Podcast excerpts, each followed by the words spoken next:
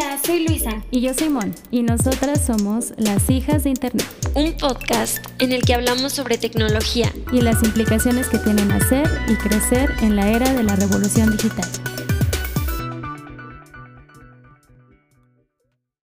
Hola, hijas de Internet. Eh, nos da mucho gusto estar con ustedes de nuevo. Hola, Mon, ¿cómo estás? Hola, Luisa, ¿bien y tú? También muy bien, gracias quiero aprovechar, bueno, queremos aprovechar este que es nuestro primer episodio y que ya está eh, al aire pues, los otros episodios para saludar a todas nuestras amigas que nos han escuchado, que nos han echado porras y también pues a todas las personas que nos encontraron por ahí en algún retweet, que alguien se los recomendó y pues que nos están escuchando.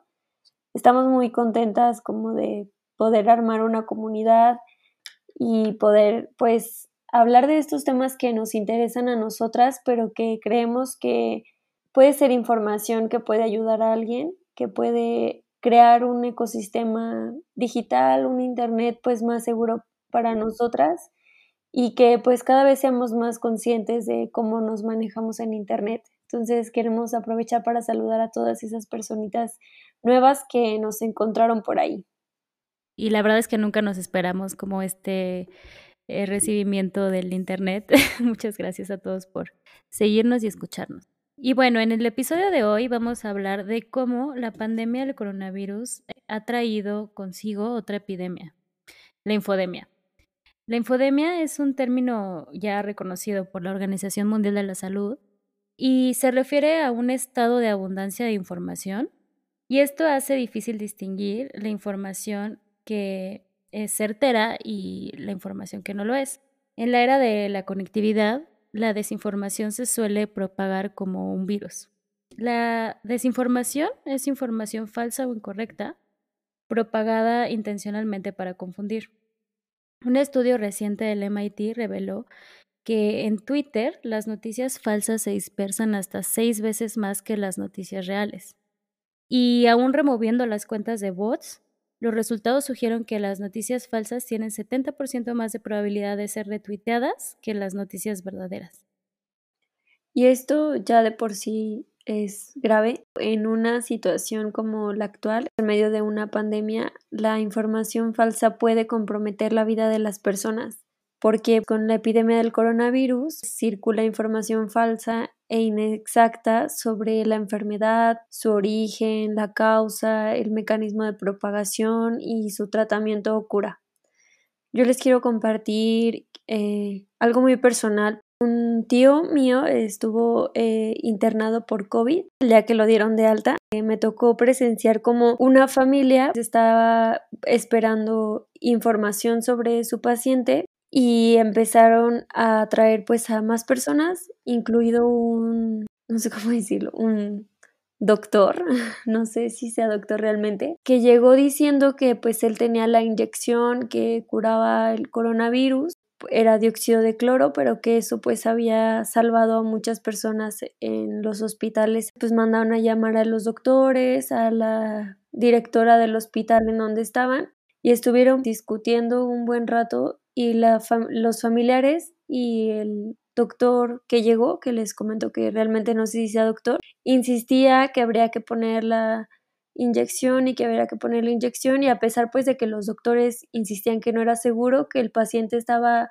eh, mejorando poco a poco, que no podía ingresar alguien más ni podían eh, ponerle un medicamento que no estuviera dentro del hospital, pues se llevaron un buen rato, casi dos, tres horas en la discusión y al final los doctores que muy fastidiados por la situación trajeron como una, una, hoja para que los familiares firmaran y se hicieran responsables. ¿Qué más le queda a los doctores, no? ¿Qué más le queda al hospital si son las propias familias las que están pidiendo esto? Pues sí me indignó mucho que haya personas que se estén aprovechando de la situación. Tener una persona internada en un hospital por la enfermedad del COVID es algo muy difícil y claro que quisieras tener pues la solución y tener la cura, pero hasta ahora no hay una. Sí, claro, y lo triste es que es una creencia pues muy propagada, ¿no? O sea, yo sí he visto muchas notas en Twitter y en redes sociales sobre la efectividad del dióxido de cloro y pues está muy demostrado que no es efectivo, ¿no? Y no solo es falso, Mon, sino que pues en lo que pudimos investigar en páginas de la Organización Mundial de la Salud es altamente tóxico. O sea, el dióxido de cloro pues es un compuesto químico y que reacciona rápidamente en los tejidos humanos, que si se ingiere pues puede causar irritación en la boca, en el esófago, cuadros digestivos irritativos severo y pues puede causar náuseas, vómitos, diarreas, además de muchos trastornos hematológicos, cardiovasculares y renales. Y también pues puede disminuir la presión arterial, dando lugar a síntomas más graves. Si alguien que nos escucha está consumiendo este compuesto, es sumamente peligroso. Sí, y justo en el, en el episodio anterior hablamos de cómo eh, las redes sociales y los algoritmos detrás de las redes sociales pues están viciados y no son neutrales, porque se ha demostrado que las redes sociales amplifican el esparcimiento de información falsa. Según un informe de Abbas.org, Facebook pues no ha logrado controlar el esparcimiento de noticias falsas y esto pues es promovido principalmente por el algoritmo porque las noticias falsas, sobre todo las relacionadas con COVID, pues suelen tener muchas interacciones, likes y pues justo esto hace que el algoritmo entienda que es una publicación relevante y la prioriza en el feed de las personas y pues esto puede crear un círculo vicioso en el que los posts con notas falsas son los más relevantes y los más priorizados por el mismo algoritmo. Y pues en toda esta pandemia ha habido, como el dióxido de cloro, varias noticias falsas. Eh, me encontré en este reporte algunas de las más sonadas. Una publicación, por ejemplo, de conspiración de que Bill Gates estaba desarrollando una vacuna y esa publicación alcanzó más de 8.4 millones de visitas. También están estas publicaciones conspiratorias sobre el 5G, el creciente uso global del 5G empezó a ser relacionado con el coronavirus y muchas redes de difusión de información errónea eh, sobre salud fueron compartidas en Facebook que justo vinculaban el 5G con el COVID y pues también está esta noticia en México que también vinculaban las, como que los doctores mataban pacientes para sacarles el líquido de las rodillas. O sea, cosas muy absurdas o que para nosotros pueden parecer muy absurdas, pero que la gente las cree y pues esto es muy peligroso. Sí, yo leí también para el, el, episodio un estudio del Departamento de Ciencias Moleculares y Nanosistemas de la Universidad de Milán en Italia. Y este estudio trata de evidenciar que hay otra pandemia muy peligrosa en todo esto del coronavirus, que es la desinformación. Y entonces durante el mes de junio recopilaron en una base de datos todos los mensajes de Twitter en el que se hablaba de coronavirus, SARS-CoV-2, COVID.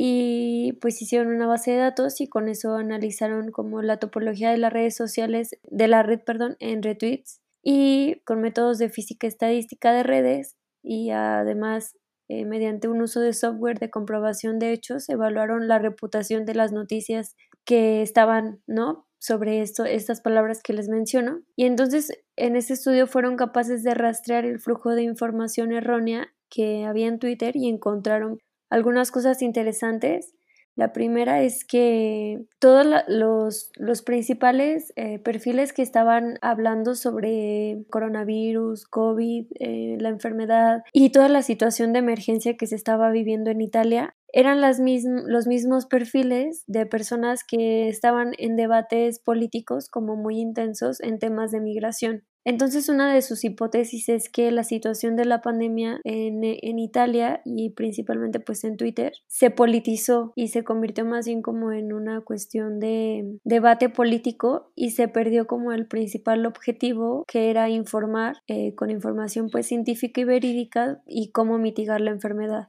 Y creo que eso pasa, me atrevería a decir en todo el mundo, en México también, ¿no? O sea, se ha politizado mucho el tema y priorizamos valorar que también lo está haciendo el presidente o el secretario de salud, más que el hecho de estar informados sobre cómo funciona el virus, ¿no? Y las medidas que tenemos que tomar para protegernos a nosotros y a los demás.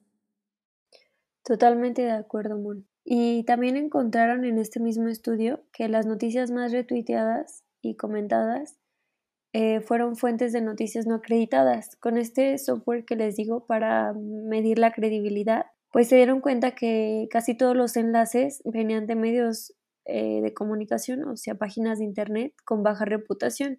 Y pues este indicador lo hicieron evaluando como el sitio web y los criterios de transparencia y credibilidad que tenían.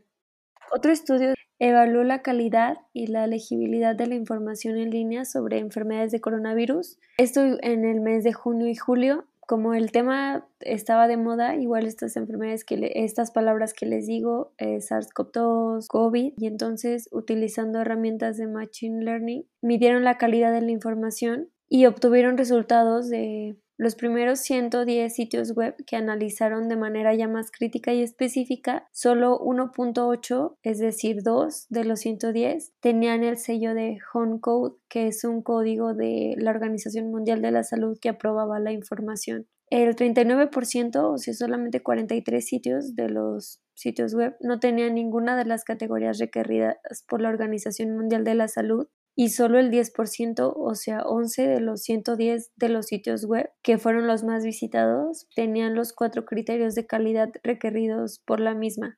Como resultado, solo el 70%, es decir, 77 de los sitios web más visitados en temas de coronavirus fueron evaluados con un puntaje bajo y ninguno fue calificado como un puntaje alto.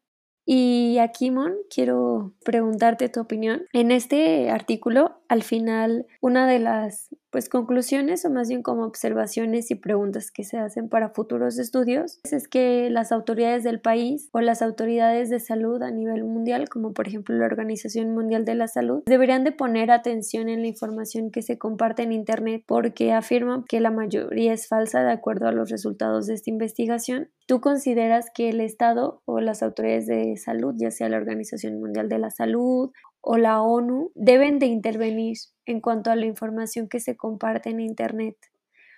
Por ejemplo, censurando esta información falsa que platicamos. ¿Tú qué consideras? ¿Que deberá intervenir? ¿Que no debería intervenir? ¿O qué piensas? Ciertamente las redes sociales en general están poco reguladas en el mundo pero creo que por más que los gobiernos intenten regular, realmente los que tienen la información completa de lo que está sucediendo son las propias redes sociales, ¿no? Si hablamos de Facebook, pues Facebook es el que tiene conocimiento de cuántas eh, noticias están eh, esparciendo, cuáles pueden ser falsas, la tasa a la que se comparten. Entonces, más bien creo que la responsabilidad es compartida, ¿no? Debería de venir tanto de las redes mismas pero pues también de, de los consumidores, como siempre en cada episodio hemos dicho. Pero justo leí este informe de Abbas que mencioné anteriormente. Ellos dan algunos tips que pueden implementar las redes sociales para disminuir pues el grado de esparcimiento de información de noticias falsas. Uno de ellos es corregir el registro a partir de mantener a los usuarios informados. Y esto requiere que las plataformas distribuyan correcciones de verificaciones independientes de las publicaciones, porque actualmente Facebook ya agrega etiquetas, por ejemplo, al contenido falso, ¿no? Eh, o al contenido verificado. Pero lo que no hace es verificar los reposts, o sea, verifica, por ejemplo, la nota original, pero no las veces que se compartió y muchas veces las notas compartidas tienen más alcance que la publicación original, ¿no? Entonces ahí hay como un área de oportunidad para Facebook. Por su parte, Twitter ya introdujo recientemente, en febrero, una medida para mitigar la desinformación a través de un servicio de alerta de las búsquedas de coronavirus. No sé si te has fijado que cuando buscas algo relacionado con COVID, te aparece al principio de tu búsqueda la página de la Secretaría de Salud de México, ¿no? Y esto lo hacen pues en todos los países.